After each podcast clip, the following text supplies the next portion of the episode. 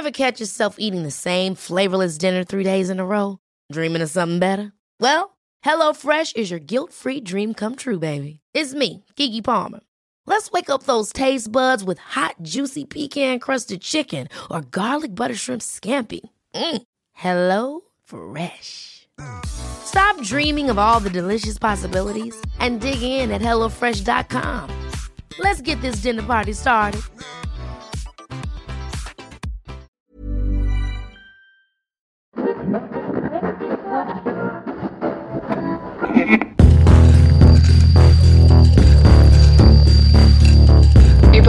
Crime, der Podcast. Saskia, ich bin heute gedopt für diese Folge, Wieso? weil ich die Nacht maximal zwei Stunden Schlaf hatte, anderthalb würde ich sogar sagen. Mm. Und dabei geht's mir nicht so gut und da habe ich heute zwei schwarze Tees getrunken, ähm, jetzt einen Kaffee und habe sogar auf eines meiner Guilty Pleasures aus der Abiturzeit zurückgegriffen. Red und zwar, Bull. Ja, ich habe mir einen, ich wollte es jetzt nicht namentlich nennen, ich äh, habe mir einen ähm, Energy Drink hintergehauen. Wirklich, Leute, also mit anderthalb Stunden Schlaf und ich bin jetzt gerade in meiner zehnten Arbeitsstunde heute. Das ist auf jeden Fall alles andere als lustig, aber wir machen das hier für euch. Ähm, wir freuen uns. Aber ich muss echt sagen, ähm, ich habe hier schon einiges an ähm, Koffein und sonstigem noch Intus. Aber was machen wir nicht alles? Was machen wir nicht alles? Ich bin mal gespannt, ob du heute Nacht gut schlafen kannst. Ich hoff's. Oder, Oder ob du war dann kurz viel. vor Panikattacke stehst oder so. Ja, das kann auch sein. Ja, ähm, ich habe heute einen Fall mitgebracht und ich habe mal direkt am Anfang ja wie so eine kleine Frage an dich, Saskia. Und zwar Mhm. habe ich ein Zitat mitgebracht, das sich sehr stark auf meinen Fall bezieht. Mhm. Und ich würde dir das mal vorlesen und dann würde ich mal eine Frage stellen. Das Zitat ist sehr klischeehaft vom Dalai Lama. Aber es war wirklich so passend auf meinen Fall, dass ich das einfach nehmen musste, weil es wirklich das Einzige war, was wirklich so gut gepasst hat. Mhm. Und ich würde dir gleich dazu eine Frage stellen, aber ich lese es erstmal vor. Ja. Verfangen wir uns in unseren Emotionen, erkennen wir die Auswirkungen unserer Handlungen nicht mehr. Da wollte ich dich fragen, ist das, also du musst nicht zu persönlich werden, aber ist das ein Zitat, was du auch auf dich beziehen könntest? Also vielleicht auch nur in so abgeschwächter Form, wenn du halt wirklich sehr emotional bist, sagst du vielleicht irgendwas zu jemandem, was du lieber nicht gesagt hättest oder so, Mhm. ähm, oder ob du da super kontrolliert über deine Emotionen bist. Oh, ich glaube, teils, teils. Also, ich, ich bin schon sehr überlegt, wenn ich mit jemandem spreche und auch wenn ich wütend bin, weil es ganz schön lang dauert, bis ich irgendwas sage, wo ich so denke, oh, das hätte ich lieber nicht sagen sollen. Aber es kommt schon auch vor. Ich glaube, oft ist es bei mir eher der Gedanke, dass wenn ich einen schlechten Tag habe zum Beispiel, dass sich das so schnell bei mir in Rage denkt und ich Mhm. dann vielleicht irgendwas in einer anderen, in einer Sache lese, was vielleicht gar nicht so gemeint war und darauf reagiere, aber jetzt nicht böse. Also ich, mir rutscht jetzt nichts raus, wo ich denke, Gott, das hätte ich jetzt nicht sagen sollen. Mhm. Ja, ich kenne nämlich in meinem persönlichen Umfeld viele Leute, nicht viele, aber einige Leute, bei denen das so ist, ähm, die dann irgendwie sagen, ich, äh, ich oder mir das mal erzählt haben, dass ich, ich wollte das in dem Moment gar nicht sagen, aber ich, also meine Emotionen konnten nicht anders und Ja. bei meinem heutigen Fall geht's halt über die, über das Sagen oder jemanden beleidigen oder irgendwas weit hinaus. Die Triggerwarnung und andere Anmerkungen zur Folge findet ihr wie immer in der Episodenbeschreibung. Ein Angriff aus dem Nichts. Oft sehen wir die Gefahren kommen oder haben einen gesunden Respekt vor gefährlichen Situationen. Durch unsere Intuition schaffen wir es oft, uns auf potenzielle Gefahren vorzubereiten. Aber was, wenn eine Gefahr so unberechenbar ist, dass jede Alltagssituation plötzlich lebensgefährlich werden kann? Was, wenn der Auslöser einer Gefahr unkontrollierte Emotionen sind, obwohl doch nur fremde Menschen auf neutralem Territorium aufeinandertreffen? Dieser Fall soll uns zeigen, dass die Folgen unkontrollierbarer Emotionen oft größer sind als deren Auslöser. Heute gehen wir ins Jahr 2012 nach Jacksonville, Florida. Hier lebt der 17-jährige Jordan Davis. Jordan kommt ursprünglich nicht von dort. Er wurde in Georgia geboren und dass er 2012 in Jacksonville ist, war ein langer Prozess. Jordan wurde 1995 als Wunderkind für seine Eltern Lucia und Ron geboren, nachdem das Paar mehrere Fehlgeburten verarbeiten musste. Als Jordan vier ist, begann die Ehe seiner Eltern zu kriseln und kurze Zeit später trennten sich die Wege der Eheleute. Jordans Vater zieht nach Jacksonville. Lucia bleibt mit dem gemeinsamen Sohn in Georgia. Trotz des Umzugs verbringt Jordan als Kind viel Zeit mit seinem Vater, der zwischen den Bundesstaaten hin und her fliegt, um seinen Sohn zu sehen. Jordan ist gläubig erzogen. Mit seinen Großeltern besucht er regelmäßig sonntags den Gottesdienst. Als Jordan sieben ist, wird seiner Mutter Brustkrebs diagnostiziert. Zunächst schien es ihr den Umständen entsprechend gut zu gehen, bis 2010 der Krebs und seine Symptome so stark sind, dass Lucia nicht mehr für ihren Teenager-Sohn sorgen kann. Ron und Lucia entscheiden, dass es vermutlich für alle das Beste ist, wenn Jordan fortan bei seinem Vater in Jacksonville, Florida lebt. Er sollte nicht dabei zusehen, wie es seiner Mutter immer schlechter und schlechter ginge. Jordan macht diese Entscheidung wütend. Er sieht nicht den Sinn darin, in Florida auf die Schule zu gehen, wenn er doch hier in Georgia all seine Freunde hat. Bis kurz vor dem Umzug versucht Jordan noch gegen die Entscheidung seiner Eltern anzukämpfen. Ohne Erfolg. Seine Eltern hatten bereits entschieden. Jordan ist wütend. Er beantwortet die ersten Wochen nach dem Umzug keine einzige Textnachricht seiner Mutter. Aber so wie es mit Veränderungen immer ist, gewöhnt man sich mit der Zeit an andere Umstände. So auch Jordan, der mit seinem Vater nun am Strand von Jacksonville lebt. Nicht viel später bringt er auch eine Freundin mit nach Hause, Alia. Freunde finden für den offenherzigen Teenager sehr leicht. Jacksonville war nun sein Zuhause. 23. November 2012. Es ist Black Friday. Jordans Freund Tommy holt ihn mit einem roten Dodge Durango, einem SUV, ab, den er sich für den Tag von seiner Tante geliehen hatte. Im Schlepptau hat Tommy noch zwei weitere Freunde, Leland und Tevin. Die vier sind oft zusammen, manchmal auch nur, um im Auto ziellos herumzufahren und Rapmusik zu hören. Aber heute wollen sie anlässlich des Black Fridays auf Schnäppchenjagd in der Mall gehen. Bevor sie dort ankommen, biegt Tommy auf die Gate-Tankstelle im Süden Jacksonvilles ab, um sich eine Packung Zigaretten zu kaufen. Tommy geht allein in die Tankstelle, während die drei Jungs im Auto warten und ihre Musik weiterhören. Wenige Sekunden später parkt ein schwarzer VW Jetta neben ihnen. In ihm ein Mann und eine Frau. Die Frau steigt aus und geht in die Tankstelle. Der Fahrer, ein weißer Mann mittleren Alters, bleibt im Auto. Nur wenige Minuten später hören Zeugen eine lautstarke Auseinandersetzung aus der Richtung der beiden Autos kommen. Als sie sich umdrehen, sehen sie, dass der Mann und die drei Teenager in einen heftigen Streit geraten sind. Und dieser eskaliert sehr schnell. Tommy ist inzwischen aus dem Tankstellenshop zurück. Er hat den Streit sehr wohl mitbekommen und steigt wieder ins Auto. Sekunden später sind zehn aufeinanderfolgende Schüsse zu hören. Dann rasen beide Autos von der Tankstelle. Erst das rote, dann das schwarze. Alles ging so schnell, dass die Zeugen an der Tankstelle erstmal gar nicht realisierten, was passierte. Niemand wusste überhaupt, worum es bei dem Streit ging oder gar wer geschossen hatte. Bis das rote Auto wenige Minuten später wieder angerast kommt. Alle Fenster sind heruntergekurbelt und die Jungs rufen um Hilfe. Denn kurz nachdem sie von der Tankstelle gerast waren, hatten sie bemerkt, dass einer der Insassen verletzt war. Der 17-jährige Jordan Davis wurde im Patronenhagel von einer Kugel getroffen. Als Leland den ans Fenster gelehnten Jordan griff, um ihn zu sich zu ziehen, wirkt er kraftlos. Danach bemerkt Leland, dass sein Kumpel voller Blut ist.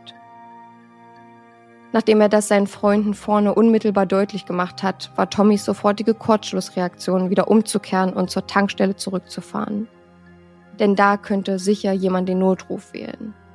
Jordan verliert derweil rapide an Bewusstsein um 19.42 Uhr, drei Minuten nachdem die Schüsse auf das Auto der Jungs fielen, wird der Polizeinotruf abgesetzt.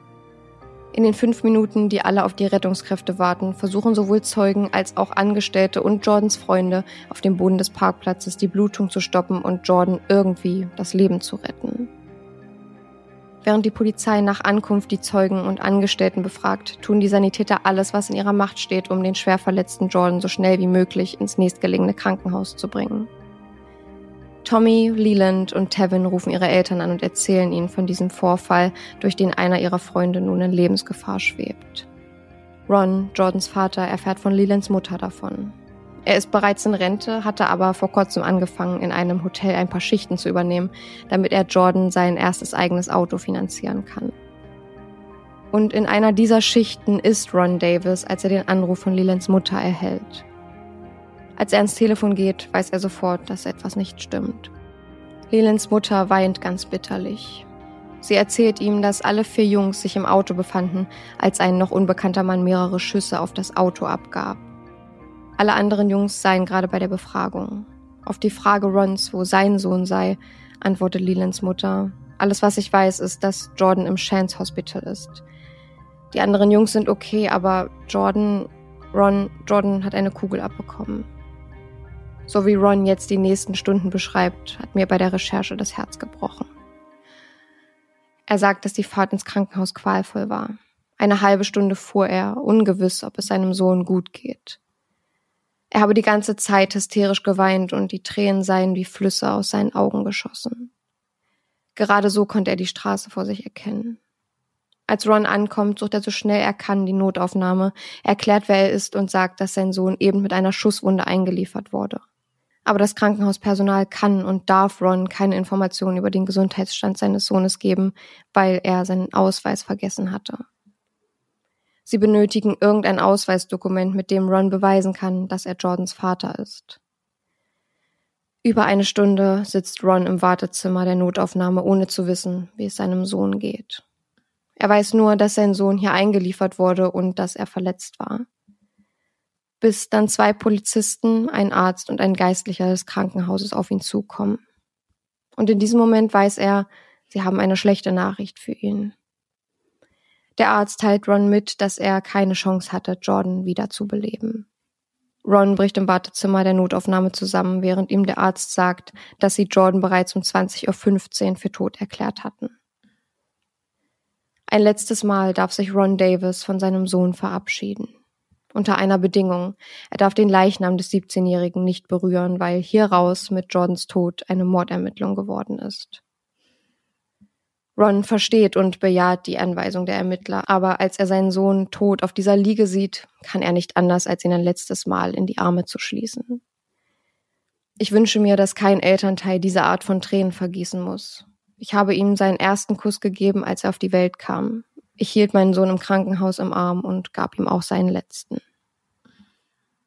Das schwarze Auto, mit dessen Insassen Jordan und seine Freunde in einen Streit gerieten, feuerte zehn Schüsse ins Auto der Jungs und raste dann davon, ohne auch nur einen Gedanken an die möglichen Opfer der Schießerei zu verschwenden. Die Ermittler haben Glück, dass sich an der Tankstelle einige Zeugen befanden, die sich Notizen zu beiden Autos gemacht haben, sei es die Marke, das Modell oder das Nummernschild. Nachdem sie das Nummernschild durch ihre Systeme schießen, ergeben diese einen Treffer. Das Kennzeichen gehört zu einem gewissen Michael David Dunn. Michael ist ein weißer, 45 Jahre alter Mann, der eigentlich aus Minnesota stammt, aber schon eine Weile in Florida lebt. Beruflich entwickelt er Softwares. Aus Jacksonville selbst kommt er aber nicht, da war er nur für die Hochzeit seines Sohnes, die er mit seiner Verlobten Rhonda besuchte. Als die Ermittler seinen Namen haben, schicken sie eine Streife zu Michael Dunns Haus. Aber er ist nicht da. Selbstverständlich, er ist ja gerade in Jacksonville und lebt für ein paar Tage im Hotel während der Vor- und Nachbereitung der Hochzeit seines Sohnes. Nach und nach kommen Michaels Nachbarn aus den Häusern, weil sie neugierig sind, was die Polizei denn hier zu suchen hat. Als die Ermittler mit ihnen sprechen, ist keiner von ihnen sonderlich überrascht. Sie sagen, er sei schon immer ein gewalttätiger Mann gewesen, vor allem gegenüber seiner Partnerinnen. Die Polizisten treffen eine Übereinkunft mit den Nachbarn, dass sie, wenn Michael nach Hause kommt, direkt die Polizei informieren sollten. Es ist am Folgetag, als Michael und Rhonda zu Hause eintreffen und es dauert nicht lange, bis das Eintreffen der beiden bemerkt wird. Wenig später sind Einsatzkräfte vor Ort und verhaften den 45-jährigen Software-Ingenieur. In der Polizeistation angekommen, verzichtet Michael David dann auf einen Verteidiger. Das ist ganz gut für die Ermittler, denn so können sie direkt mit der Befragung beginnen und haben keinen Anwalt an der Seite, der ihnen bei Fragen reingerätschen könnte. Um Michaels Version der Tat zu erzählen, gehen wir zurück zum 23. November 2012. An diesem Tag seien sie auf den Parkplatz der Tankstelle gefahren. Rhonda sei ausgestiegen und in den Shop gegangen. Die Jungs im Auto neben ihm hatten ihre Musik extrem laut. Scheinbar so laut, sagte er, dass er nicht mehr seine eigenen Gedanken hören konnte. Er habe dann sein Fenster heruntergelassen und nett gefragt, ob sie die Musik nicht etwas leiser stellen könnten. Einer der Jungs soll Michael daraufhin angeschrien haben und ihn bedroht haben. Es war Jordan. Ein Streit bricht los. Dann, so erzählt Michael, soll Jordan sich heruntergebeugt haben, eine Schusswaffe hervorgezogen haben und sie auf Michael dann gerichtet haben. Er soll gesagt haben, I'm gonna kill that bitch. Jordan soll dann aus dem Auto ausgestiegen sein und zu Michaels Auto herübergelaufen sein, um ihn zu attackieren. Michael musste dann schnell reagieren und entschied sich dazu, die Waffe aus seinem Handschuhfach zu greifen. Bewusst lässt er in seinem Statement die Anzahl der Schüsse aus, die er abgab. Das würde sich nämlich nicht mit seiner Selbstverteidigungsstory decken, die er den Ermittlern bei der Befragung präsentiert. Eine Waffe wurde weder im roten Dodge SUV der Jungs gefunden, noch hatte einer der vier Jungs eine bei sich. Niemand hatte gar etwas, was wie eine Waffe aussah. Auch die Zeugen hatten keine Waffe gesehen, außer die von Michael Dunn. Alles, wovon Michael Dunn berichtet, war von allen Zeugen nicht so wahrgenommen worden. Diese sagen, es sei ein Streit über laute Musik gewesen und dass sie dann zehn Schüsse gehört haben wollen. Plötzlich, mitten in der Befragung, wird Michael Dunn panisch und sagt kein Wort mehr. In den folgenden Tagen interviewen die Ermittler alle anderen Personen. Die drei Jungs, alle an der Tankstelle anwesenden Leute und Rhonda und mit ihr war er auch an der Tankstelle am frühen Abend des 23. November 2012. Rhonda war wirklich nur drei Minuten in der Tankstelle, während ihr Ehemann draußen einen Mord verübte. Einen Mord an einem Minderjährigen. Die Befragung ermöglicht ihnen, die Tat wie folgt zu rekonstruieren. Direkt als sie neben den Jungs heranfahren, regt sich Michael dann schon über die Lautstärke der Musik auf. Er habe gesagt, er hasse Thug Music. Ein Thug wird definiert als eine gewalttätige, gesetzlose oder kriminelle Person. Die ähnlichste Übersetzung ins Deutsche ist hier wahrscheinlich Gangster. Der 1996 verstorbene Rapper Tupac Shakur hatte auf seinen Bauch Thug Life tätowiert. Laut der gängigen Bedeutung würde das so viel wie Gangsterleben oder Leben eines Gangsters bedeuten. Tupac sagt aber in einem MTV-Interview von 1994, wenn ich Thug sage, dann meine ich nicht, dass jemand kriminell ist. Ich meine einen Underdog, eine Person, der nichts gelingen will. Für mich hat das nichts mit der Wörterbuchversion von Thug zu tun. Er sei stolz, ein Thug zu sein, weil das zeige, dass ihn nie etwas aufgehalten hat und er allen Hindernissen trotzen konnte. Einige seiner Kollegen werden das genauso sehen, aber gängig ist eben die Definition einer kriminellen Person, eines Gangsters. Bei Thug Music ist oft von Gangstermusik oder Gangsterrap auszugehen. Oftmals wird das Wort Thug auch in einem rassistischen Kontext verwendet. Jordan Davis und seine drei Freunde, die mit im Auto waren, sind schwarz. Dass Michael Dunn gerade dieses Wort verwendet hat, was Rhonda mit ihrer Aussage bestätigt, lässt einige auch ein rassistisches Motiv vermuten. Rhonda sei dann in den Shop gegangen im roten SUV sitzen Tevin und Tommy vorn, Leland und Jordan hinten. Michael Dunn öffnet das Autofenster, um die Jungs zu bitten, die Musik etwas leiser zu stellen. Tevin, der vorne sitzt, dreht die Lautstärke herunter. Jordan sagte darauf, fuck that shit, turn it back up. Also scheiß drauf, mach's wieder lauter. Tevin lacht und macht wieder lauter. Michael macht das extrem wütend. Diese Provokation und Respektlosigkeit der drei Teenager kann er nicht auf sich sitzen lassen. Er ruft, so sprecht ihr nicht mit mir. Hauptsächlich seien es Michael und Jordan gewesen, die sich immer hin und her beleidigt hatten. Jordans Freunde geben auch zu, dass Jordan durchaus ziemlich fies geworden ist. Aber eigentlich geht es hier um einen Streit, der vorbei sein sollte, sobald Rhonda wieder aus dem Shop käme. Und ja, er war vorbei. Aber nicht, weil Michael und Rhonda einfach wegfuhren und die Sache gut sein lassen und die 17-jährigen Jungs ihre Musik weiterhören lassen, sondern weil Michael dann eine Waffe zieht und zehnmal auf das Auto der Jungs schießt. Nebenbei gesagt war es auch nur Michael, der sich von der Musik der vier Jungs belästigt fühlte. Tommy war auch gerade aus dem Shop gekommen, als Michael vier Schüsse auf die Seite des Autos abfeuert. Tommy sprintet ins Auto und rast aus Angst davon. Michael Dunn reicht das nicht. Er steigt aus seinem Auto aus, stellt sich neben dieses und feuert im Stehen sechs weitere Schüsse auf das Auto der Jungs ab. Rhonda kommt aus dem Shop, steigt zu Michael ins Auto und auch er rast davon. Im Auto erzählt er Rhonda nichts von diesem Vorfall. Weder, dass er geschossen hat, noch dass er fast erschossen worden wäre und sich nur verteidigt hat. Nichts. Sie fahren ins Hotel zurück, trinken und bestellen Pizza. Ohne ein Wort davon, dass er auf vier Minderjährige zehn Schüsse abgegeben hat. Michael erzählt das etwas anders. Er hätte die ganze Fahrt zum Hotel panische Angst gehabt, dass ihn die anderen Thugs suchen kommen würden. Und das hatte er wohl auch Rhonda deutlich gemacht. Sie verneint aber die Aussage ihres Verlobten. Michael sagt später auch, dass er die Schießerei sofort bei der Polizei melden wollte, aber mehrere triftige Gründe gehabt hatte, das nicht zu tun. Einer dieser triftigen Gründe wäre die letzte Nacht seiner Hotelreservierung gewesen, denn diese war ziemlich teuer. Alle an der Tankstelle Anwesenden und Beteiligten lieferten übereinstimmend unabhängig voneinander den gleichen Ablauf der Geschehnisse. Nur eine stimmt nicht mit den anderen überein. Die des Todesschützen Michael Dunn. Michael wird in einem Fall des Mordes ersten Grades und in drei Fällen des versuchten Mordes angeklagt. Zusätzlich erhält er eine Anklage für das Feuern mit einer Schusswaffe auf ein besetztes Auto. Trotz allen Zeugenaussagen, der Aussage seiner Verlobten und den ganzen Beweisen besteht Michael weiterhin darauf, das Opfer in diesem Sachverhalt zu sein. Michael darf nicht auf Kaution raus, sondern muss die ganze Zeit bis zur Anhörung im Gefängnis verbringen. Von dort aus schreibt er mehrere Briefe an Freunde und Familie, in denen es so scheint, als würde er ihnen Worte in den Mund legen wollen für ihre Anhörung.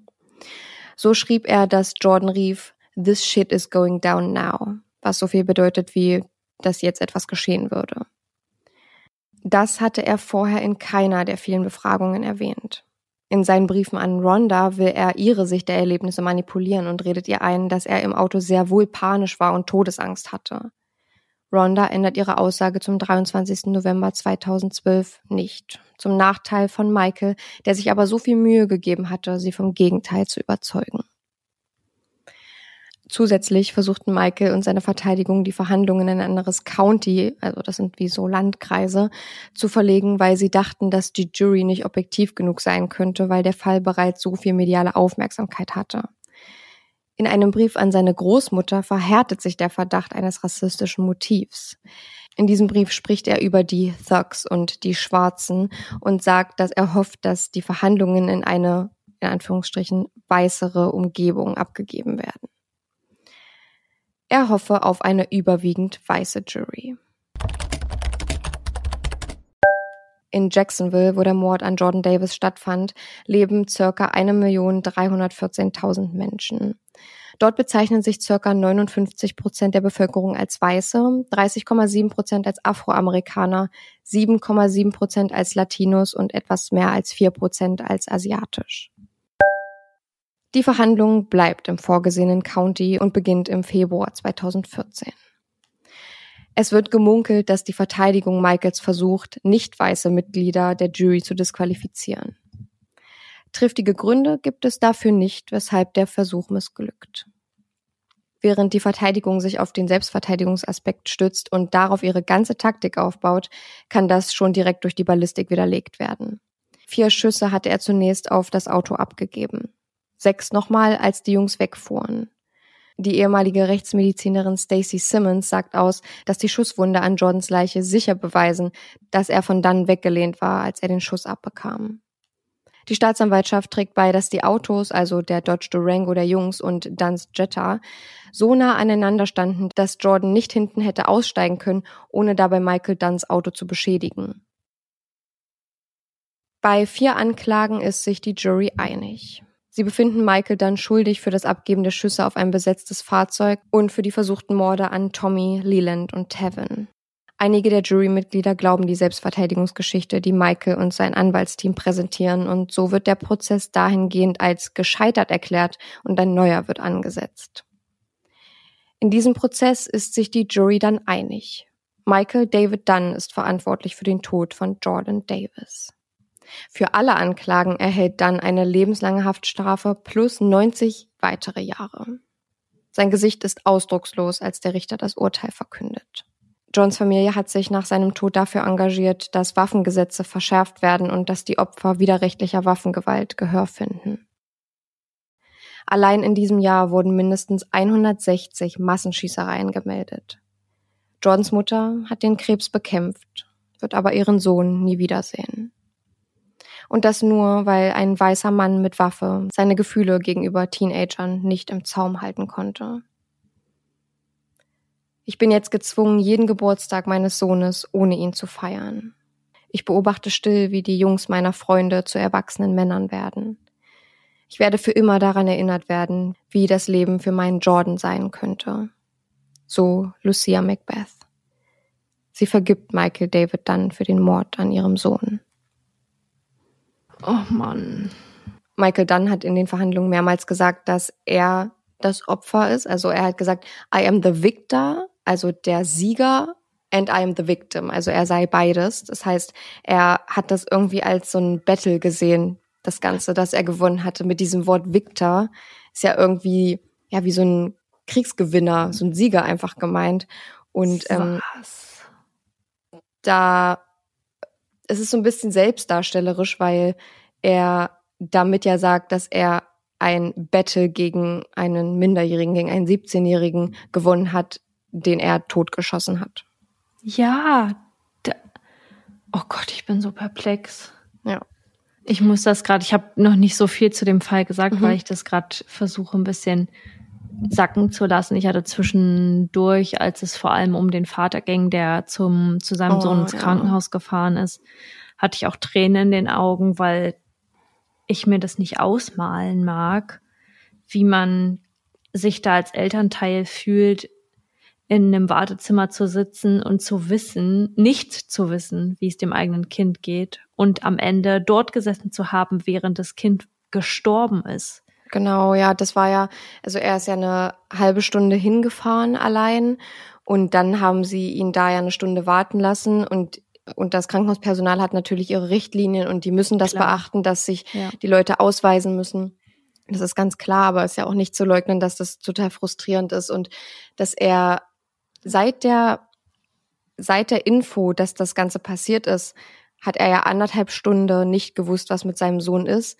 Ja. Sein Sohn wurde aber schon eine halbe Stunde nachdem der Rettungsdienst am Tatort ankam, für tot erklärt. Er wurde um 19.42 Uhr mitgenommen und um 20.15 Uhr für tot erklärt. Und oh. die meiste Zeit, in der der Vater im Wartezimmer saß, war sein Sohn schon gar nicht mehr am Leben. Also die Details daraus haben mich auch voll mitgenommen, deswegen ja, habe ich dazu noch nicht so viel gesagt, aber mich ich kann, ich kann auf jeden Fall sagen, was ich gerade fühle und es ist extrem viel Wut, auch ja. wenn du über die Details sprichst, die ähm, beim Prozess dann so vonstatten ging und was der Michael dann auf da von sich gibt. Ja, und wie er und sein Anwaltsteam auch versuchen, alles Mögliche aus dem Prozess irgendwie zu manipulieren, ja. dass er versucht, mit Briefen seine Angehörigen zu manipulieren, dann noch irgendwie mit seiner Verteidigung versucht, das in einen, in Anführungsstrichen, weißeren äh, County zu verlegen, weil er dann wahrscheinlich besser dabei rauskommen würde. Ja, er ist generell so eine Person, von der ich, also die ich so einschätze, dass ihm nicht wirklich oft Nein gesagt wurde im Leben mhm. und dass er irgendwie ziemlich als Person sehr fragil ist irgendwie, weil das war so ein bedeutungsloser Streit ja. über Rap-Musik von drei Jugend, von vier, Ju ja, drei, vier Jugendlichen. Ja. Dieser Streit hätte, wie gesagt, in dem Moment vorbei sein können, in dem er einfach wegfährt und er würde die nie wiedersehen. Das ist jetzt, war jetzt nicht seine Nachbarn, selbst dann äh, geht, ist es natürlich, ne, brauchen ja. wir nicht drüber sprechen. Aber es, es war ein öffentlicher Platz. So, es war nicht verboten, da Musik zu spielen.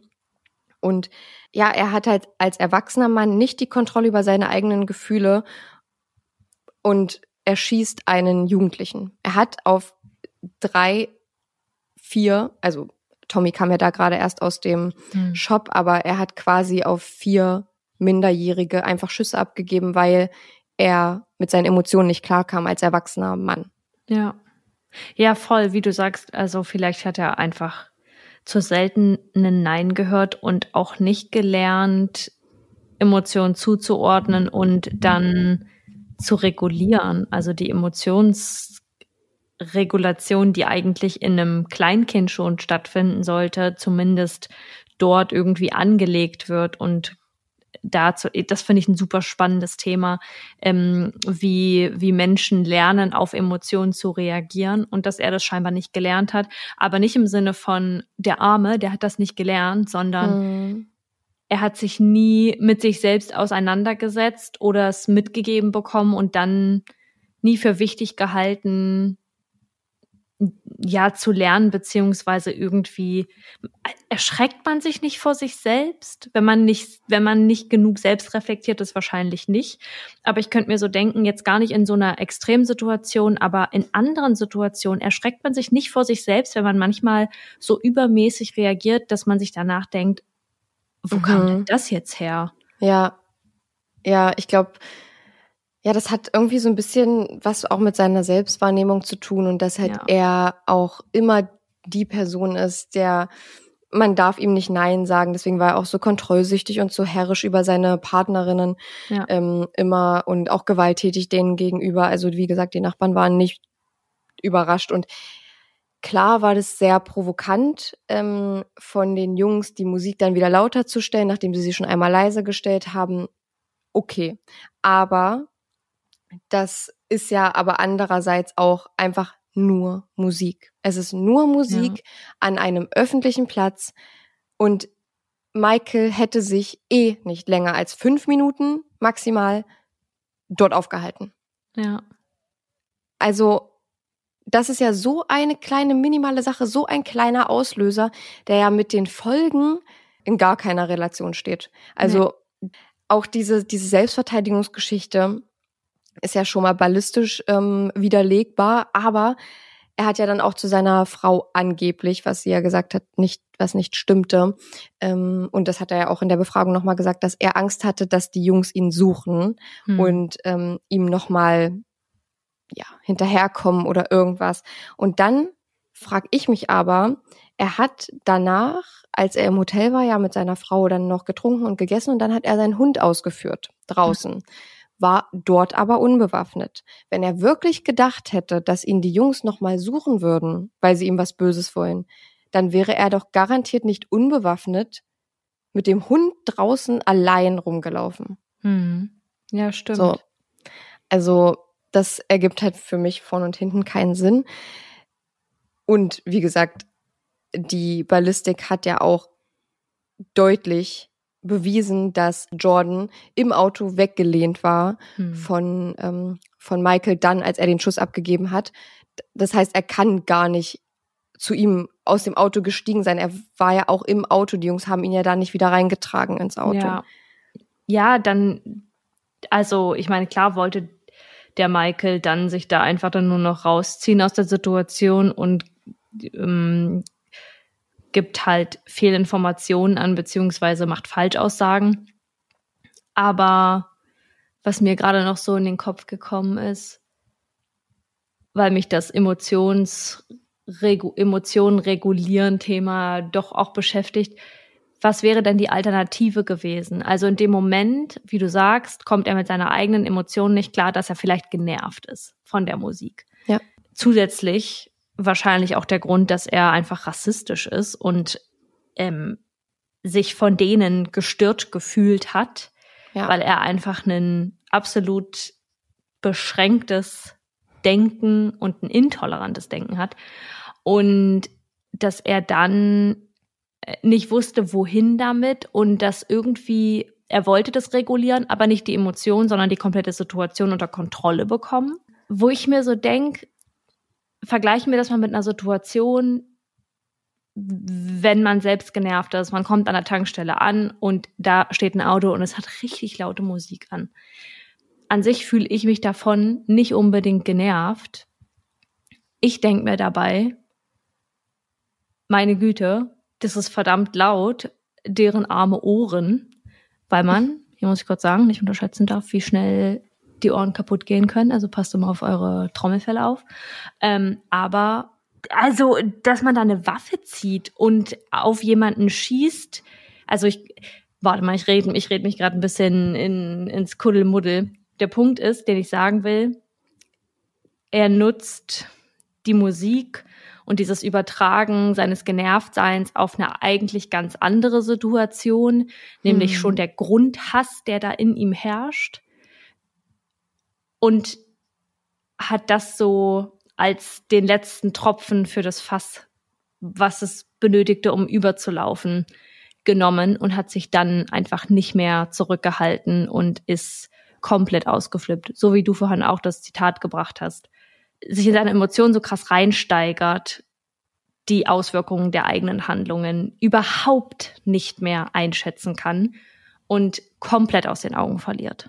Mhm. Ja, er hat ja auch gar nicht erst gar nicht gewusst, dass er überhaupt jemanden getroffen hat.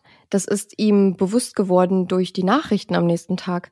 Er war Nein. eigentlich, ja, er war eigentlich noch an diesem Tag verabredet zum Essen mit seinem Sohn und seiner neuen Frau und, und hatte noch ein paar andere Termine. Und als er und Ron da das morgens im Hotelzimmer im ähm, Fernsehen gesehen haben, dass da jemand bei gestorben ist, hat er alle Termine abgesagt und ist nach Hause gefahren. Überlegt mal bitte, in welcher Situation man sein muss.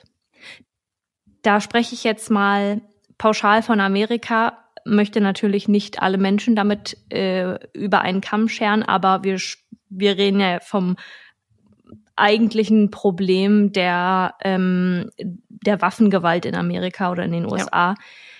In welcher Situation man sich befinden muss, dass man bei zehn Schüssen nicht die Sorge hat, jemanden getroffen zu haben. Mhm. Obwohl man wahllos auf ein Auto schießt, in dem Menschen sitzen und nicht nur eine Person, die man hätte treffen können, sondern drei, beziehungsweise in dem Moment dann vier. Ja. Um das nochmal für die Hörer klar zu machen. Es waren insgesamt zehn Schüsse. Vier hat Michael David dann auf die Seite des Autos abgegeben mhm. und sechs hat er dann nochmal abgegeben, als er also als das Auto weggefahren ist und er ausgestiegen ist, sich neben das Auto gestellt hat und dann stand er da laut Zeugenaussagen breitbeinig und hat die Waffe so gerade gehalten, ähm, frontal zu dem Auto. Also das Auto war quasi von hinten, ist dann weggefahren. Und er hat dann auf das wegfahrende Auto noch Schüsse abgegeben, was sich ja schon, schon sowieso nicht mit der Selbstverteidigungstheorie nee. deckt und vor allem, dass er aus seinem eigenen Auto dann aussteigt, um die Jungs, um das Auto der Jungs nochmal richtig schön ins Visier zu bekommen. Ja, um sich selbst zu verteidigen, wenn wir das mal in ganz große Anführungsstriche setzen. Ja. Ja, aber ne, überleg doch mal, das ist für mich überhaupt nicht greifbar, dass man eine Schusswaffe in die Hand nimmt und in dem Moment mehrere Male abschießt und nicht daran denkt, jemanden getroffen zu haben ja. oder jemanden zu treffen. Das ist meiner Meinung nach die erste und letzte Absicht, die man hat, wenn man eine Waffe in die Hand nimmt, eine Schusswaffe und auf jemanden zielt und in dem Fall das Auto und auf vier Personen und wahllos drauf losballert. Hm. Und äh, ich, ich komme da einfach nicht drauf klar. Für ja. mich ist es unbegreiflich und verstörend, dass das Teil unserer Welt ist. Und mhm. gerade, ich rede nicht von Kriegsgebieten. Oder wir reden hier nicht von Kriegsgebieten, wir reden hier von einem alltäglichen Leben. Ja. Jugendliche, die zum Black Friday fahren wollen und vorher tanken sind. Aber es war meiner Meinung nach auch ein rassistisch motivierter Fall. Und vielleicht wäre nicht jede Person dabei gestorben, weil die Musik ihn zwar angekotzt hätte, aber er vielleicht nicht unbedingt zur Waffe gegriffen hätte. Das ist ja. eine Mutmaßung. Ja, ja. Aber, Aber so, du, hast, du hast ja erzählt, dass er einfach, dass man das schon aus seinem vorherigen Leben lesen konnte, dass er definitiv Rassist war. Ja, und es war mir auch wichtig, das so einzuklassifizieren, ähm, eben ja. weil er auch das Wort Thug benutzt hat, was ähm, schon ein rassistisch aufgeladenes Wort ist, wenn mhm. das Weiße zu Schwarzen zum Beispiel sagen. Ja. Ähm, und das war mir wichtig auch nochmal zu sagen, weil das nochmal eine ganz andere Ebene des Falls irgendwie mitbringt. Ähm, eine, die er nämlich gar nicht anspricht. Weil in seiner Auffassung ist es nur diese Provokation, diese mhm. Respektlosigkeit der Jungs. Und er hat ja von der Hautfarbe oder so nicht einmal irgendwas erwähnt in die Richtung der Ermittler. Mhm. Weil dann hätte man nämlich auch eine andere ja, Motivation voraussetzen können, was man, wenn man ein bisschen die Hintergründe des ganzen Falls weiß, ähm, ja auch äh, durchaus tun kann. Ja. Das macht mich, es machen mich wenige Themen so wütend wie Rassismus. Mhm, ja, same. Und er hat sich dann ähm, im Gerichtssaal natürlich auch entschuldigt. Er hat gesagt, dass das nie seine Absicht war. Also er hat sich entschuldigt, aber gleichzeitig auch gesagt, dass es nicht seine Schuld war und dass er the victor and the victim zugleich ist. Die Mutter hat dann zum Schluss nur noch gesagt, dass sie ihm wünscht, dass Gott ihm verzeiht und ähm, ja. Wir haben da schon so oft drüber gesprochen in, in solchen mhm. Fällen oder ganz allgemein, dass Angehörige den Tätern oder den Täterinnen verzeihen, damit sie selbst halt irgendwann Frieden schließen können. Aber das stelle ich mir so schwer vor. Ja, und ich irgendwie, ich weiß nicht, woran es heute an dem Fall liegt. Und es hat mich irgendwie krasser mitgenommen als Fälle, bei denen ich dachte, dass die vielleicht auf einer gleichen Ebene von Emotionalität liegen oder die gleich emotional aufgeladen sind. Das hatte ich auch. Und ich habe auch das Gefühl, also es ist momentan bei mir sowieso und ich glaube, das liegt daran, je älter man wird, desto mehr sieht man auch das Schlechte auf der Welt, was halt passieren kann. Und ich habe auch das Gefühl, so immer, wenn ich jetzt neuerdings auch bei Filmen oder so, dann denke ich mir, dann, dann muss ich, kriege ich halt schon so Tränen in den Augen, wo ich, was ich vor drei Jahren oder vor zwei Jahren nie gehabt hätte. Aber je mhm. älter man wird, desto ich weiß nicht, desto mehr bezieht man auch Sachen auf sich und mhm. versteht man auch Sachen irgendwie mehr. Und als ich, also ich habe ja relativ früh angefangen, mich in dieses True Crime Thema einzufinden. Also da war ich auf jeden Fall erst 14 oder so und da habe mhm. da, was man nicht machen sollte übrigens, Leute, also ne, ab 18 erst bitte. Ähm, aber es da konnte ich das alles leichter verdauen, weil ich glaube, dass es nicht so greifbar ist, wenn man jünger ja. ist, weil man weil das wie so ein Film ist einfach. Also man, man realisiert, glaube ich, wenn man jünger ist, nicht so krass, dass das wahre, reale Geschichten sind. Hm. Und je älter man wird, desto, desto realer wird es, weil man es auch in, im Fernsehen mal hört. Und wenn man es im Fernsehen, also in den Nachrichten hört, dann ist es irgendwie realer, als wenn das jetzt hier in einer Podcast-Folge irgendwie mal so erzählt wird. Voll. Ich glaube, dass es bei uns vielleicht auch damit kommt, dass wir uns intensiver denn je mit dem Thema befassen und Dinge außerhalb der Informationen, die da im Internet schwirren, mitbekommen. Nämlich Leute, die uns schreiben, ich kannte die Person. Mein Onkel war mit dem Täter befreundet. Mhm. Solche Sachen, die das noch so viel realer wirken lassen oder was heißt wirken lassen, noch so viel realer sein lassen im Kopf, als, ja. als es ohnehin schon ist. Und dass man es dann, wie du sagst, auch auf sich selbst bezieht. Also nicht immer unbedingt die Situation eins zu eins auf sich überträgt, aber Risiken, die bei bestimmten Dingen einfach mitschwingen, man selbst auch so ein bisschen auf sein eigenes Leben projiziert und denkt, könnte mir das auch passieren? Könnte das jemandem passieren, den ich gern habe, den ich liebe. Mhm. Ist mir sowas ähnliches vielleicht schon mal passiert? Habe ich das Gefühl, ich bin da mal drum herum gekommen und dann einfach auch so die Empathie, also in dem Fall jetzt heute, habe ich mich einfach so sehr in die Situation mhm. des Vaters und der Mutter hineinversetzt und konnte da, kam da gar nicht mit klar, dass dieser, ich sag jetzt mal, unschuldige Junge gestorben ist. Ja weil, er, weil sie zu laute Musik gehört haben. Ja, ja, das ist. Aber eigentlich eine andere Hautfarbe haben als der Täter. Ja. ja und das stimmt. Der, oh, nee, ja, das. Ja, also mit dem auf sich selbst projizieren, das ähm, habe ich äh, momentan richtig oft, äh, wenn ich irgendwas sehe über keine Ahnung, was jetzt am naheliegendsten so ist in den Nachrichten, ist häufig äh, Autounfälle tödliche. Mhm, ja. Das finde ich, äh, ich weiß nicht, ob es irgendwie selektive Wahrnehmung äh, momentan bei mir ist, aber ich habe das Gefühl, überall sehe ich das nur noch und ähm, das, also was für schlimme Sachen passieren können, das realisiert man erst, wenn man älter ist und was, worin Gefahren wirklich stecken, weil wenn ich also ich äh, bin äh, vor ein paar Jahren noch zu meiner Arbeitsstätte äh, insgesamt 50 Kilometer am Tag gefahren, was jetzt nicht mega viel ist. Also andere Leute fahren viel mehr, aber ich bin jeden Tag Autobahn gefahren und wenn ich in den Nachrichten höre, was auf einer Autobahn auch passieren kann, wie schlimm Menschen dort sterben, dann denke ich mir, ich bin mit so einer Leichtsinnigkeit da jeden Tag. Man soll jetzt auch nicht immer mit Angst durchs Leben gehen, aber Hm. ich bin da so leichtsinnig, hätte nicht mal gedacht, dass mir sowas passieren könnte. Und das ist es ja zum Glück nicht, aber man weiß es im Endeffekt nicht, ja.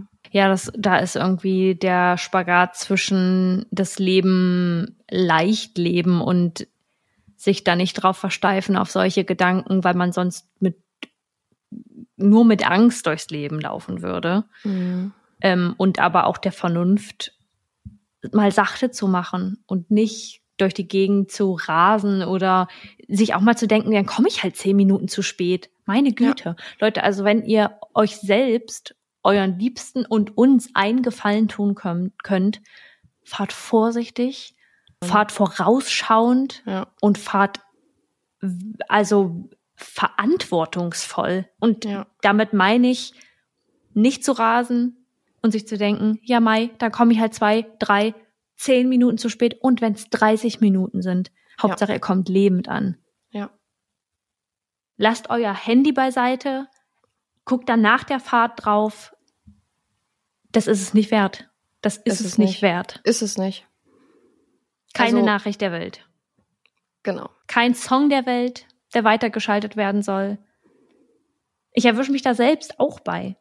Ich Mhm. bin nicht die Person, die jetzt ständig am Handy irgendwie tippt, aber dass ich mal ein Lied skippe oder so. Aber dazu musst du auch zur Seite gucken. In der Sekunde kann sonst was passieren. Ja, das stimmt. Behaltet Ja. eure Augen auf der Straße.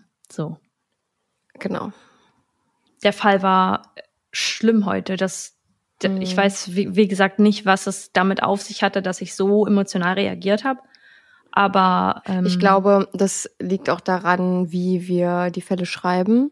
hm, Weil zum Beispiel bei dem Fall mit der Carla Brown, wo ich so viel forensische Beweise und sowas mit eingebracht hatte, ähm, dieser Fall, der auch bei Medical Detectives lief, hm. da ist der Fokus ein bisschen mehr auf Fakten als auf das Emotionale. Und bei diesem Ja. Fall ist es jetzt ein bisschen emotionaler geschrieben und ist aber auch wirklich so geschrieben, wie ich mich in dem Moment gefühlt habe. Also auch mehr auf der emotionalen Seite, weil es halt wirklich für mich auch schwierig war, das zu recherchieren und auch die Fotos von den Eltern zu sehen und ja, es ist ähm, auch, was die Eltern gesagt haben. Der Vater, der gesagt hat, er gibt, hat ihm seinen ersten Kuss gegeben, wird ihm jetzt auch seinen Oh. letzten geben. Ja. Und das ist, also es kann sich niemand von uns vorstellen. Und das ähm, ist auch gut so. Aber ja, Ja, danke, dass du den Fall mitgebracht hast. Dann würde ich sagen, damit wir uns beide ein bisschen auflockern können und uns hier noch erzählen können, was wir diese Woche so gemocht haben, damit ihr davon auch mitbekommt und vielleicht ein bisschen aufgelockerte Stimmung bekommt, kommen wir zu unseren mörderisch guten Faves.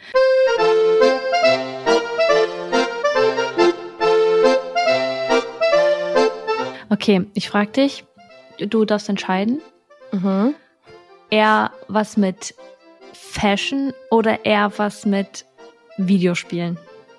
Oh, Videospiele interessiert mich schon. Ja? Ja. Aber das ist jetzt nicht so ein richtiger Favorit. Hä? Dann nennst du einfach beide im Fix. Okay, also der erste Favorit ist das neue Zelda-Spiel, was noch nicht draußen ist. Das ist für die, ja, ja, ja. Deswegen kann ich ja kann ich nicht sagen, es ist ein Favorit, aber ich freue mich da so Ah, extrem drauf. Ähm, mein Freund und ich haben für die Nintendo Switch schon das Breath of the Wild gespielt. Und jetzt kommt Zelda Tears of the Kingdom raus. Und Äh, apropos- Spiel war so krass. Apropos Videospiele, wann machen wir einfach mal eigentlich mal unser Let's Play Ja. mit, ähm, mit, was war es, The Last of Us, ne? Sollten wir mal machen. Aber ich muss auch sagen, ich spiele ja jetzt auch gerade ein Videospiel mit meinem Freund auf der Playstation, was Ja. übrigens kostenlos war. Ähm, und ja, und es ist, äh, also es heißt The Quarry und es ist wie, also es ist so ein interaktives Spiel. Hey Leute, Chino aus dem Schnitt hier. Ich meine natürlich, dass es wie ein interaktiver Film sozusagen ist. Du entscheidest quasi, was als nächstes passiert und suchst halt so Hinweise, wie es halt oft ist, aber es ist halt ein Horrorspiel und Oh. äh, in so einem in so einem verlassenen ähm, Nee, aber es ist nicht so schlimm wie so richtige krasse Gruselspiele, aber Ich ich fand ganz Slenderman schon gruselig. ja, das war ja, nee, aber das ist nicht der Vibe von dem. Also das ist ein bisschen entspannter und es sind sehr ich will mal nicht sagen Schauspieler, weil sie sind ja keine richtigen Schauspieler in dem Game so, das sind ja sind ja animiert, die Schauspieler sind Ja. halt animiert, aber es sind echte Schauspieler hier, die Ariel Winter von Ah. Modern Family zum Beispiel. Aha. Ja, und die Crazy. spielt, spielt in Anführungsstrichen damit. Das ist auf jeden Fall auch richtig cool, aber ich wollte es jetzt nicht als Favorit nennen, weil ich es noch nicht durchgespielt habe, aber bis Mhm. jetzt gefällt es mir schon echt. Ja, und ich nehme Favoriten. Ich nehme ein Spiel, was ich noch gar nicht gespielt habe. Ach so, stimmt, ja, du bist nicht viel besser. Naja, auf jeden Fall freue ich mich da riesig drauf. Das kommt am 12. Mai raus. Äh, Zu dem Zeitpunkt bin ich im Urlaub. Ähm, das heißt, ich kann es da noch gar nicht spielen, weil wir hatten erst überlegt, uns das als Download zu holen und die Switch mitzunehmen. Mhm. Hab dann aber überlegt, dass ich das lasse. Dann kommen wir wahrscheinlich gar nicht mehr aus unserer Ferienwohnung raus. Deswegen lassen wir das. Und mein zweiter Favorit ist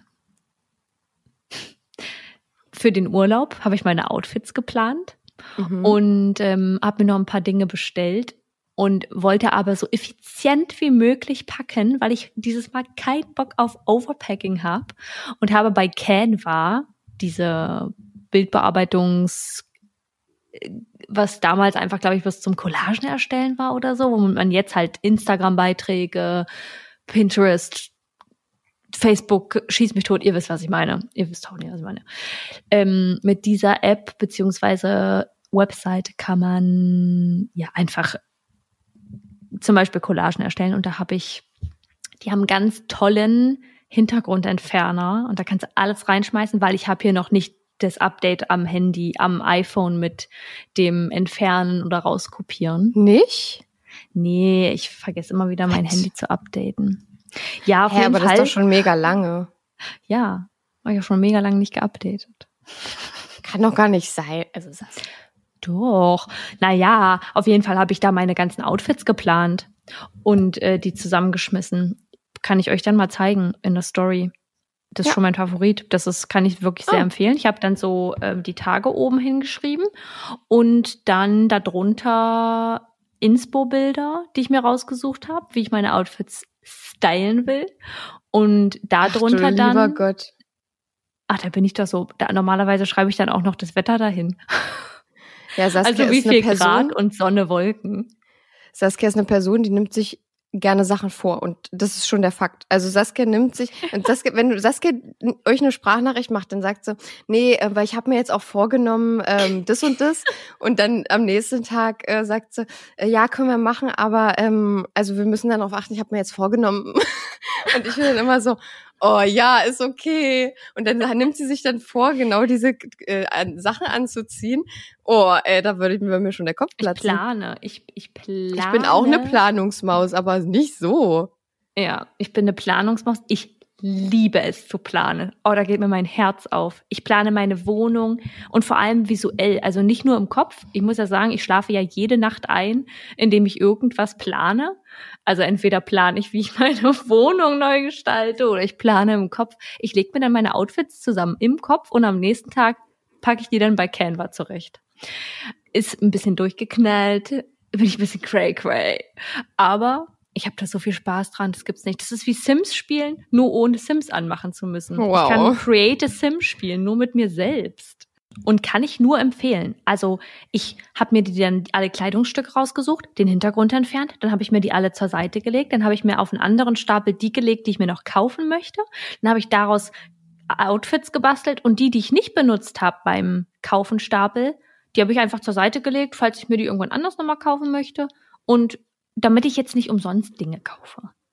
Ja, das ist auch immer, da neigt man schnell hin, wenn der Sommer nämlich kommt, Ja. äh, sich richtig viele Sommersachen zu kaufen. Ich habe das ähnlich, ich mache das nicht mit Canva, weil ich meistens äh, lieber am Handy bin. Und ich mache das, Da gibt's eine Immer- ganz tolle App für. ich mache das immer hier in meinem, ähm, in meinen Notizen. Ah. Hallo, stopp. Stopp. Ich mache das, ich mach das hier mal mit meinen Notizen, dann mache ich hier die Links hin. Ja. Genau. Also ich habe das ähm, ähnlich, nicht so übertrieben. Ich habe äh, das nur mit Sachen, die ich mir abspeichere, weil ich habe ähm, mir vorgenommen, ich möchte, habe mir auch was vorgenommen. Ich möchte äh, mir jetzt so ein bisschen ja, meine Sachen erstmal abspeichern, die ich jetzt im Puls kaufen würde. Ja. Und dann ein bisschen später nochmal nachgucken, ob ich das wirklich brauche oder wirklich haben will.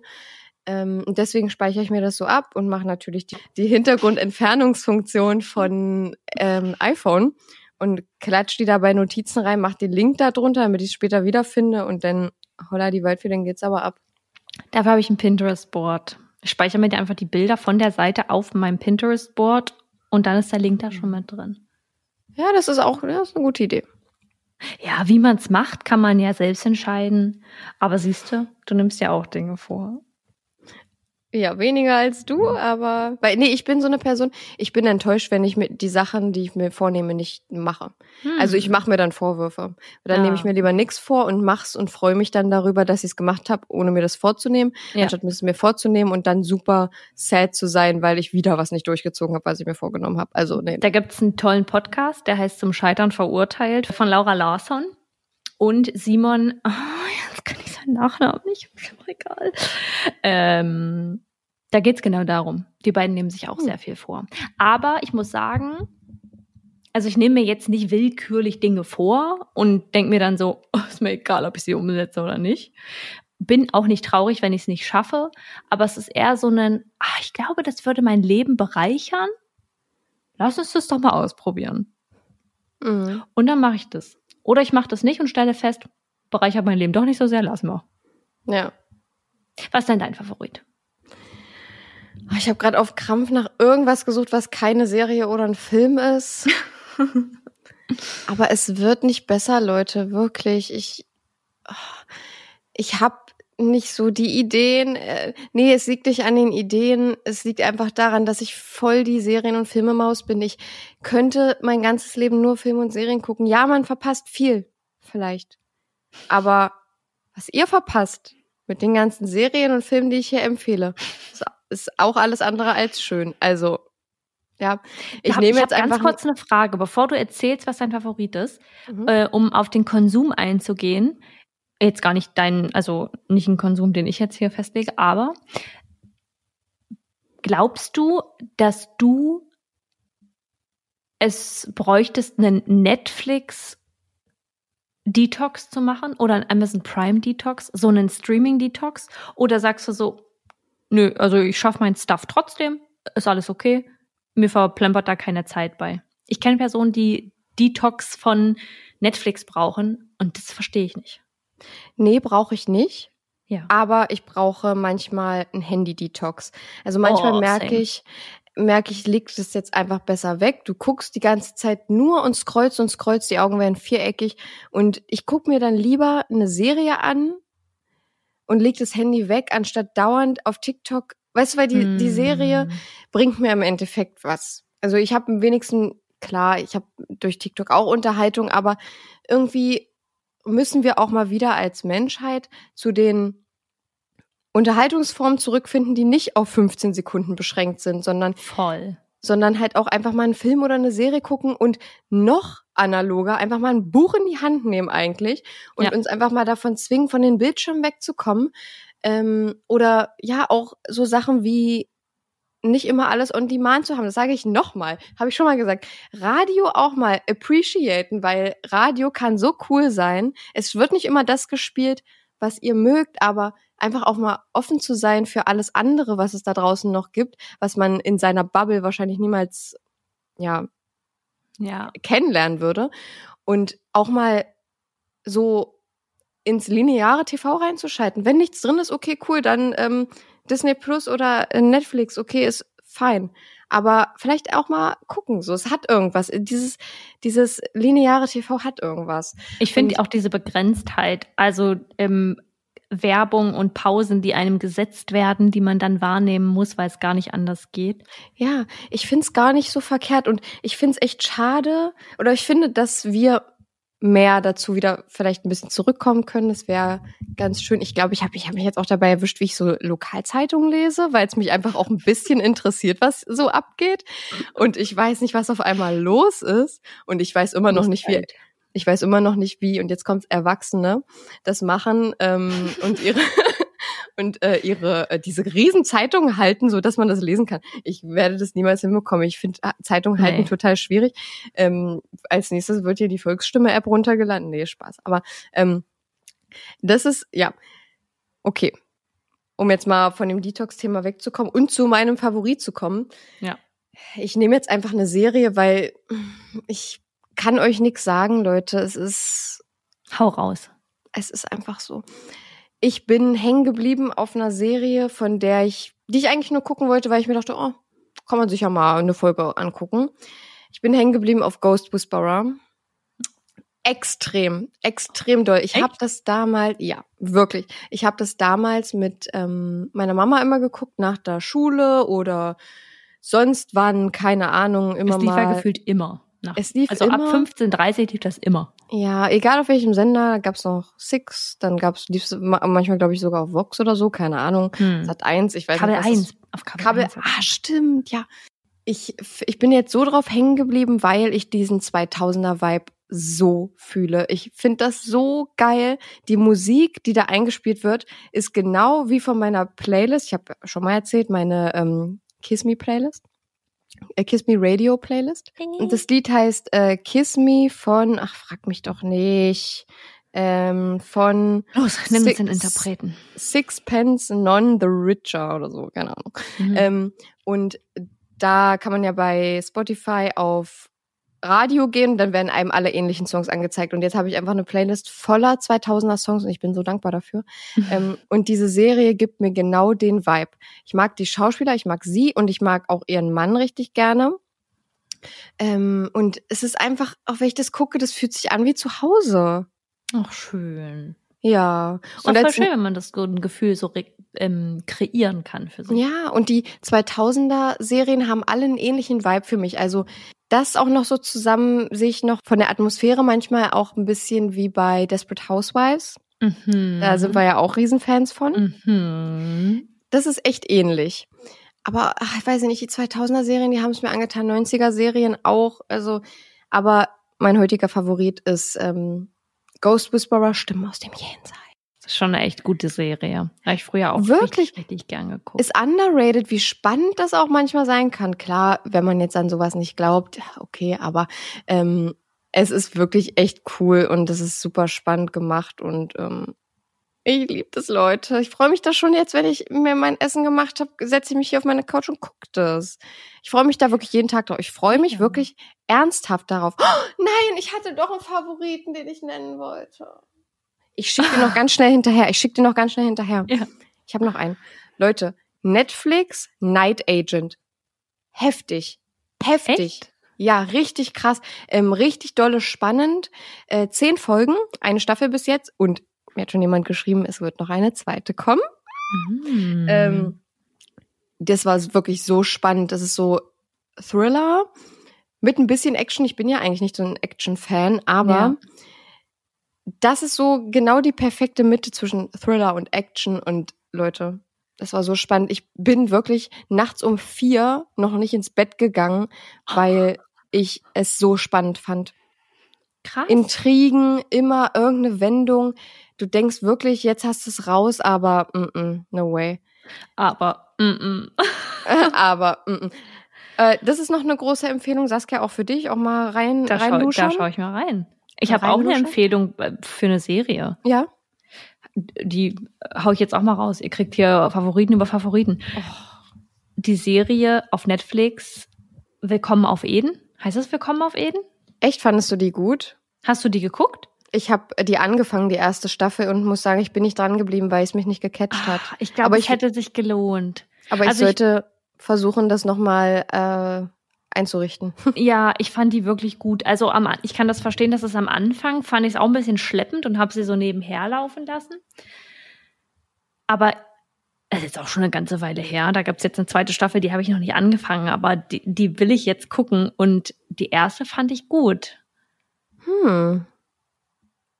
Ich weiß Also, nicht, bis wohin ich geguckt habe. Ich glaube, ich habe es ziemlich lange versucht durchzuziehen und schon so lange, dass ich mir dachte, es kann, es darf nicht so lange dauern, bis es gut wird. Ja. Es darf nicht.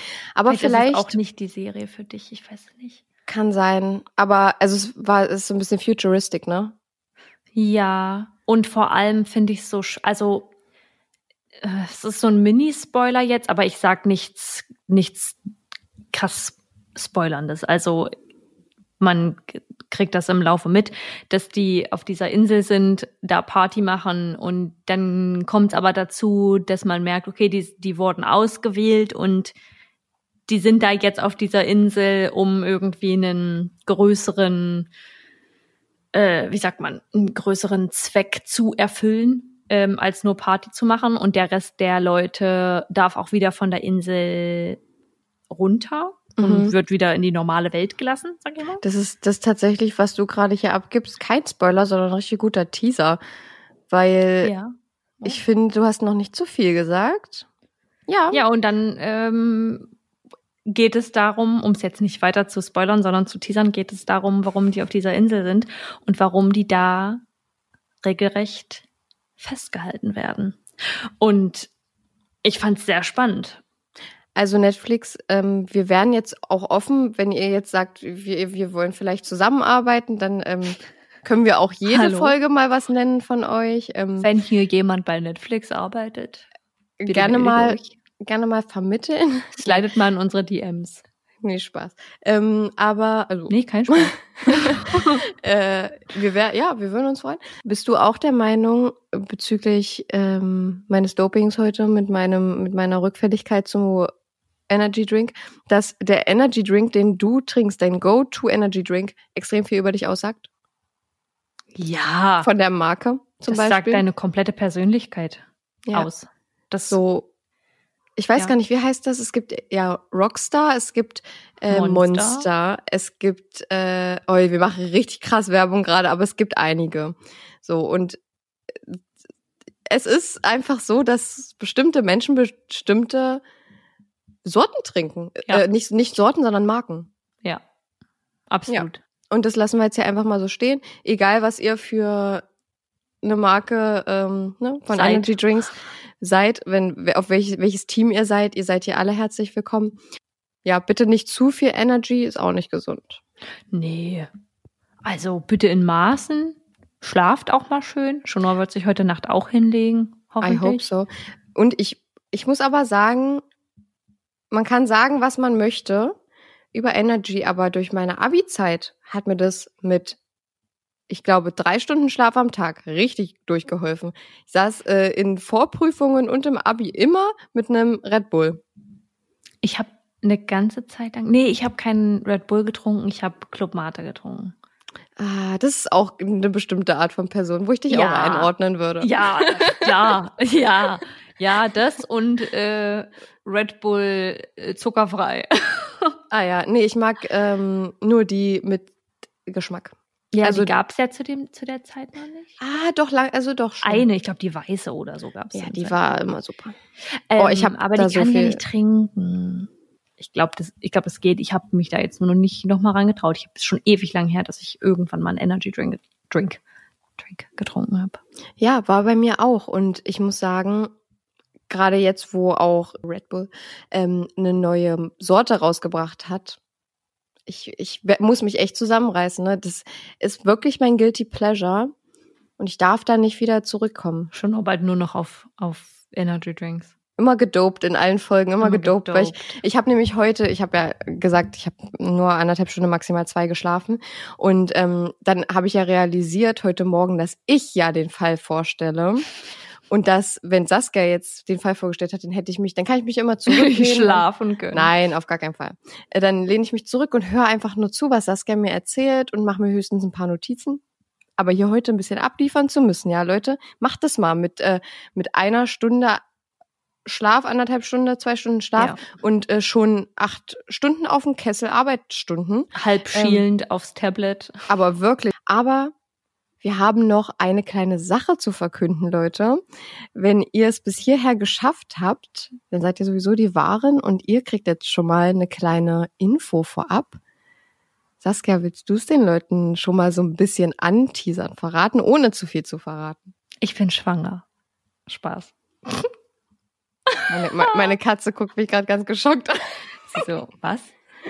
Was? Das kann nicht sein, dass die Frau schon ein Kind kriegt. Nein, um Gottes Willen. Äh, ich bin nicht schwanger. Bitte kein Gerücht verbreiten. Nee, ich würde sehr gerne verkünden. Wir haben ab nächster Woche ein neues Format und das bedeutet, dass ihr uns jede Woche zu hören bekommt. Ja, also ab heute habt ihr nicht mehr länger als eine Woche Leerlauf mit uns. Ja, nicht mehr künstliche Limitierung hier. Wir Genau. sind, wir sind jetzt jede Woche für euch da. Ja, es wird ein bisschen anders als unsere, es wird nicht nur ein bisschen anders, sondern es wird schon anders als unsere Mhm. normalen Folgen. Es geht weiterhin um True Crime und ihr werdet einiges über Fälle erfahren. Aber es wird vielleicht etwas, was ihr ein bisschen besser in euren Alltag einbauen könnt. Und wir sind auf jeden Fall sehr gespannt und freuen uns richtig doll. Ja. Und es bleibt uns nichts anderes zu sagen als wir hören uns dann nächste Woche. Wie Wir hören uns dann crazy. nächste Woche. Da habt ihr es mal fein. Passt auf euch auf und mit Junos abschließenden Worten Seid immer nett zu anderen, das ist mega wichtig. beenden wir die Folge. Bis nächste Woche. Bis nächste Woche, Leute. Tschüssi. Ciao.